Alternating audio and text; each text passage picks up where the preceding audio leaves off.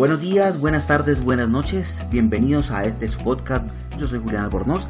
Me gusta ayudar a las empresas y a las personas a alcanzar sus objetivos de negocio usando marketing digital, redes sociales y experiencia de clientes. Y en este su podcast estaremos hablando de esos y muchos otros temas que apasionan a las personas que quieren aprender, crecer y cambiar y sobre todo hacer cosas por este país y por este planeta originando desde Cali, Colombia, para cualquier parte del planeta en cualquier dispositivo donde los quieran descargar y escuchar. Bienvenidos.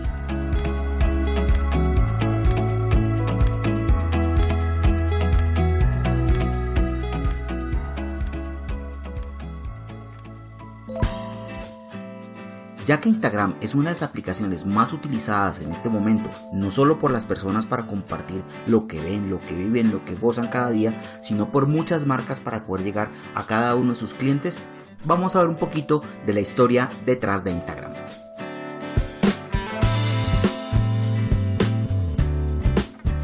Todo empezó cuando Kevin decide aprender a programar por las noches después del trabajo y encuentra que HTML5 es una excelente herramienta de programación. Crea entonces en HTML5, ese lenguaje que había encontrado, un prototipo para uso de fotografías al que llamó Bourbon. Lo muestra a sus amigos para que lo usen y tener un feedback de eso, más o menos lo que hoy llamaríamos validación. En una fiesta conoce a unos inversores a los que les muestra su prototipo.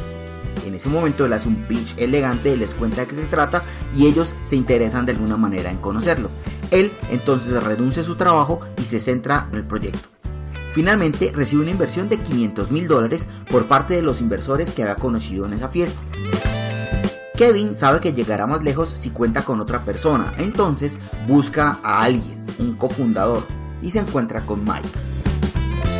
Bourbon cuenta con muchas funcionalidades como registrarse en lugares, hacer planes, fotografías, etc. Entonces Kevin y Mike deciden centrarse en una funcionalidad de fotografías para los dispositivos móviles.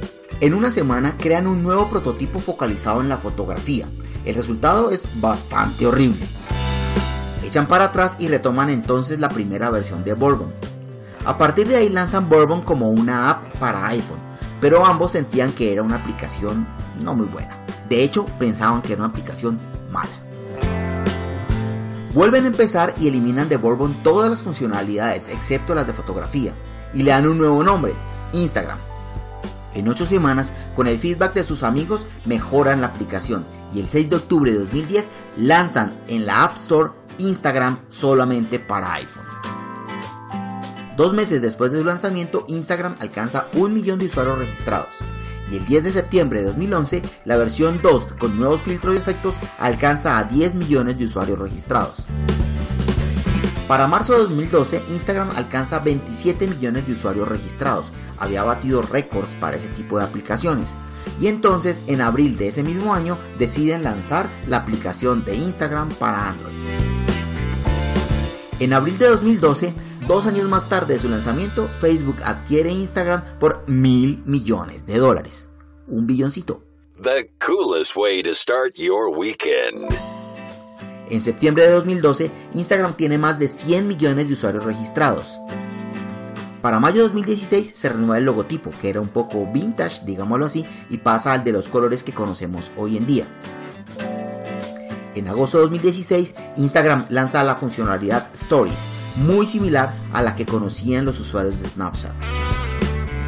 Para noviembre de 2016, Instagram agrega a sus funcionalidades las de videos en directo al estilo Periscope. Para agosto de 2017, Instagram supera los 700 millones de usuarios registrados y se convierte en la red social que más rápido ha crecido. Para este momento, Instagram ya alcanza los 800 millones de usuarios y ha ganado muchos premios. Veamos algunos. En enero de 2011, Instagram fue el subcampeón de la mejor aplicación móvil en el TechCrunch Crunchies de 2010. En mayo de 2011, Kevin Systrom aparece en el número 66 de las 100 personas más creativas de los negocios en 2011. En junio de 2011, la revista 30 Under 30 incluyó a los cofundadores Systrom y Krieger en su lista. En septiembre de 2011, Instagram ganó Mejor Aplicación Fabricación Local en el San Francisco Weekly Web Awards En diciembre de 2011, Apple reconoció a Instagram como la app del año en 2011.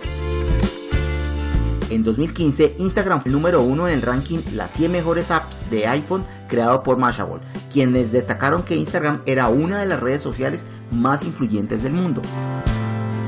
Y en junio de 2017, MTV la reconoció como la adicción del año 2017. Y bien amigos, estos son algunos datos de Instagram, aquella aplicación que muchos usamos, disfrutamos y estamos alimentando constantemente con información, fotos, historias y algunos momentos de nuestra vida para compartir con los demás, pero que muchos también estamos aprovechando para llevar información comercial y de negocios a toda esa gran comunidad de casi 800 millones de personas que está allí para escucharnos. Ha sido un gusto poder compartir con ustedes este podcast. Recuerden, nos encontramos en redes sociales. J. Albornoz T en Facebook, Albornoz en LinkedIn, arroba Albornoz en Twitter y en Instagram. Nos escuchamos en 8 días. Bye bye.